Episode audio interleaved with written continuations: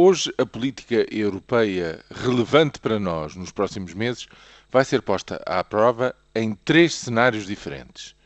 Primeiro, a votação na Assembleia da República sobre a resolução que o PS volta a, a pôr em plenário para que haja uma adenda ao Tratado um, do Reforço Orçamental, uma adenda pró-crescimento, portanto, um, uma resolução que, hum, no fundo, exorta o governo a, defender junto dos seus pares, justamente os seus pares que estão reunidos com ele hum, no jantar informal que antecede o Conselho Europeu dos próximos dois dias. E, portanto, eh, o PS insiste em que haja a votação de novo.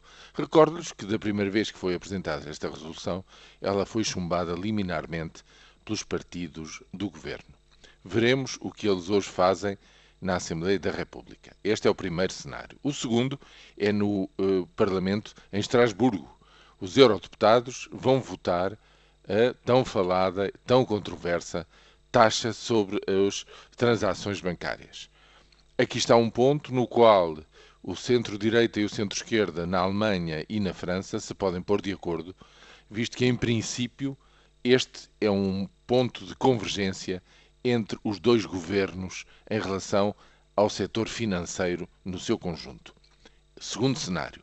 O terceiro, o já referido jantar informal, um, convocado pelo Sr. Rompoy, uh, para os 27 líderes da União Europeia esta noite.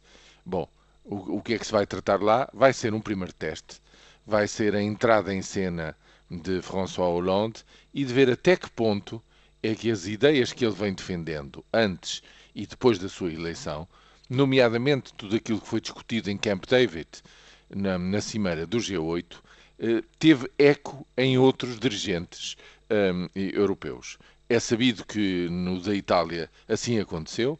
Mário Monti deu uma, uma entrevista dizendo que um, a austeridade sem políticas de crescimento não faz sentido, não é sustentável, mas veremos até que ponto é que as diferenças que ainda hoje existem, notórias, entre a posição alemã e a posição francesa podem ou não ser diminuídas. Para já, parece incontroverso que, mesmo na cimeira de junho, não haverá acordo ainda sobre os eurobonds, aquela partilha de obrigações a nível europeu contra a qual os alemães se batem, ainda com muita, muita força e, portanto, sem eles nada será possível nesse campo.